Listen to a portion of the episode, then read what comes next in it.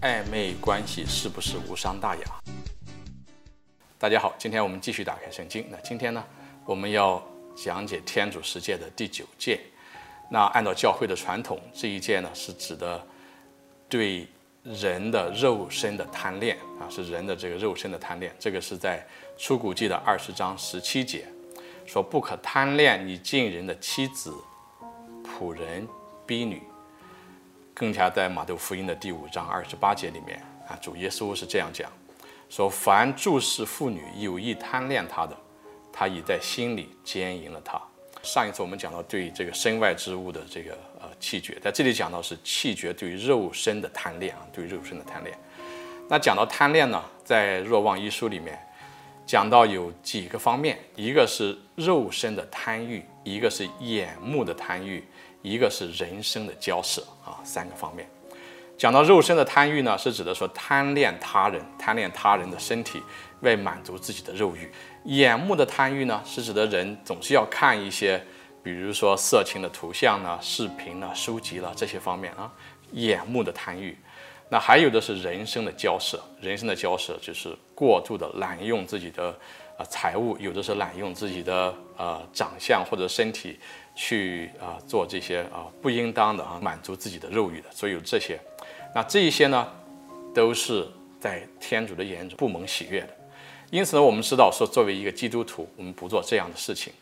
但是有的时候人们讲说，我这个人其实并没有什么啊对他人有贪恋呢，或者在心里面怎么样奸淫了他人啊，我只是跟别人有一些比较暧昧的关系。那所谓的暧昧的关系，就是正常的婚姻关系之外的一些。男女之间的一些你不愿意让你的配偶所知道的那些关系，那经常的这些暧昧的关系，有的时候人们说这种关系嘛也无伤大雅，那实际上也不是这样，因为这样的关系最终它所带给我们的还是一种我们人的这种贪恋啊，对他人的这个贪恋，也是在天主的眼中也是应当把它去掉的啊，是不蒙天主喜悦的。这里讲到说不可以贪恋。你近人的妻子、仆人、婢女，任何你近人的、别人的这些不正当的这些关系，你都不要有有任何的这些贪恋。那在这里讲到有几个方面，说我们在自己生活里面可以有一些反省。一个是自己的着装啊，要有得体的着装。我们穿衣服的话，不要穿过于暴露的衣服。那有的时候我们没有贪恋别人，同时也不要引起别人对自己的贪恋。这个时候就是要得体的着装啊，不要过于暴露。第二个是我们的言语，当我们讲话的时候，言语要干净，那不要这个习惯于这个插诨打磕，或者是讲一些暧昧的语言，这样的话容易引起别人的误解啊，这个也是要避免的事情。还有第三个是讲到这个庄重的举止，庄重的举止，就是不做一些暧昧的举动，免得让别人啊猜测啊，觉得是说这个人啊是不是有这样的想法、那样的想法等等。我们的举止要庄重。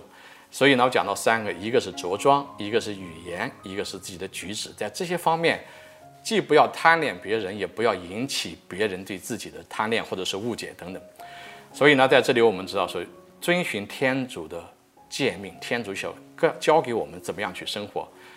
暧昧的关系不是无伤大雅，因为它不仅伤害我们自己的丈夫和妻子的关系。另外一方面，它也伤害我们自己作为一个人的那一份尊贵。最重要的，它伤害我们和天主的关系。所以呢，我们知道，暧昧的关系不是无伤大雅，而是要解决的。好，今天我们就讲到这里，下期再会，祝有平安。